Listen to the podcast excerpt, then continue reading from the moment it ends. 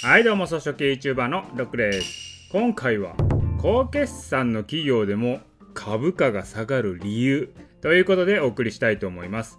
このラジオでは投資歴20年のロックがお金に関する知識から装飾系で稼ぐ方法などあなたの人生が豊かになるようなお話をお送りしております。はい、まあということでね、まあ高決算でもね株価が下がるっていうのが最近よく起きてるんですけれども、まあ4月末から5月中旬っていうのは3月末決算、本決算をする企業の決算発表のピーク時期なんですね。要は多くの会社がですね3月末をね本決算にしてると思うんですけどもそれの決算発表時期が、まあ、4月末から5月中旬にかけて来るんですよでこれはね2020年のコロナ禍の1年間の業績発表であるので結構重要なんですよねでさらにこの時に2021年度今年度の業績予想も発表するので、まあ、1年の中で一番大事な決算時期になるわけなんですよ。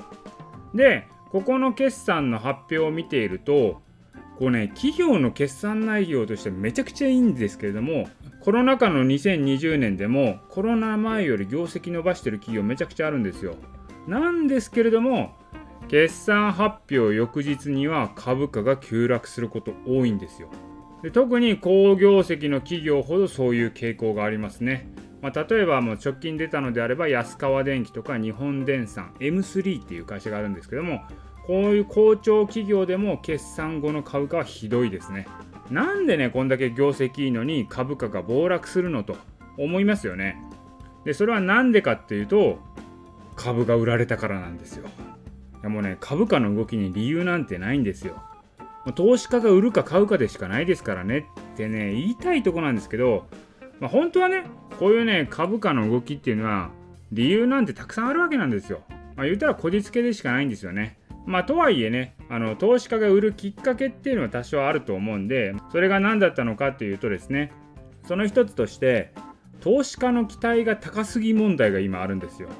これどういうことかというと、まあ、とある企業の業績がですね投資家がもうね勝手にもっと稼いでるやろっていうのを想定していて企業の決算が発表された時に期待よりも少なかったらなんでやねんってなるんですよ。そもそも株価っていうのは将来の業績を踏まえて値付けされるもんなんですね。だから投資家が期待する業績っていうのはすでに株価に織り込まれてるんですよ。だから期待より少ないっていうことはこれくらい稼いでるはずだっていうふうに投資家が思ってる数字がありますよね。それよりも少なかったっていうことは業績を踏まえた株価っていうのも下がるってことなんですよ。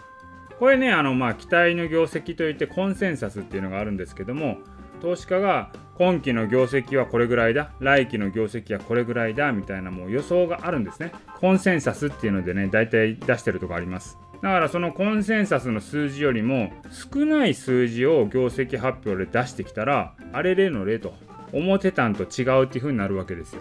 だから企業からしたら本当にいい迷惑ですよ勝手に期待してですよ期待通りじゃなかったら勝手に落胆して文句言ってくるわけですよ。いやいやいやいやこっちはそんなに稼ぐとか一言も言ってませんやんと。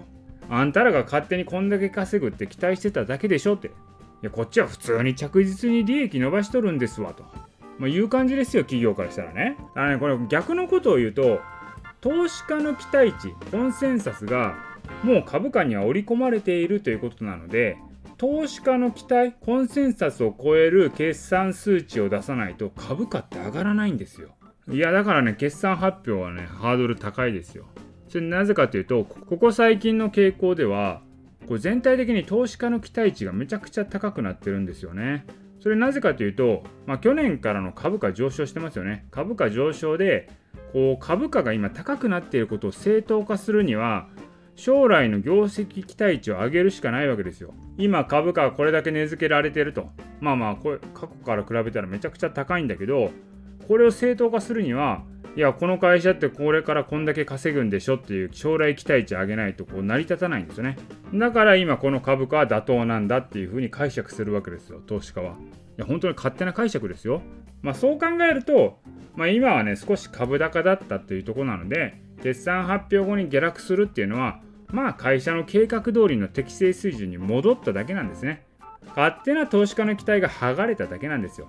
だから別に決算発表後に暴落するっていうのはこれ正しいことなんですよね。会社がね、これぐらいの決算でこれこれぐらいの業績でこれから今後伸ばしていきますよっていうところに戻ってるだけなんですねだから暴落してもね別に企業の業績って何ら変わりませんよね投資家の期待が剥がれただけで企業は淡々とね計画通りやっとるわけですよ。じゃあですよそういう企業は安くなったところで買っていくっていうのが戦略としていいんじゃないのかなと思います。企業の業績はめちゃくちゃいい。今後もどんどん成長していくと。そういう企業が決算発表後暴落した場合これは狙い目ということになりますね。はいこれからですね決算シーズン真っ只中になっていきますからね。そういう企業があれば買い増ししてってもいいんじゃないのかなと思います。はい、ということで今回はですね、高決算の企業でも株価が下がる理由についてお送りいたしました。今回の音声は以上です。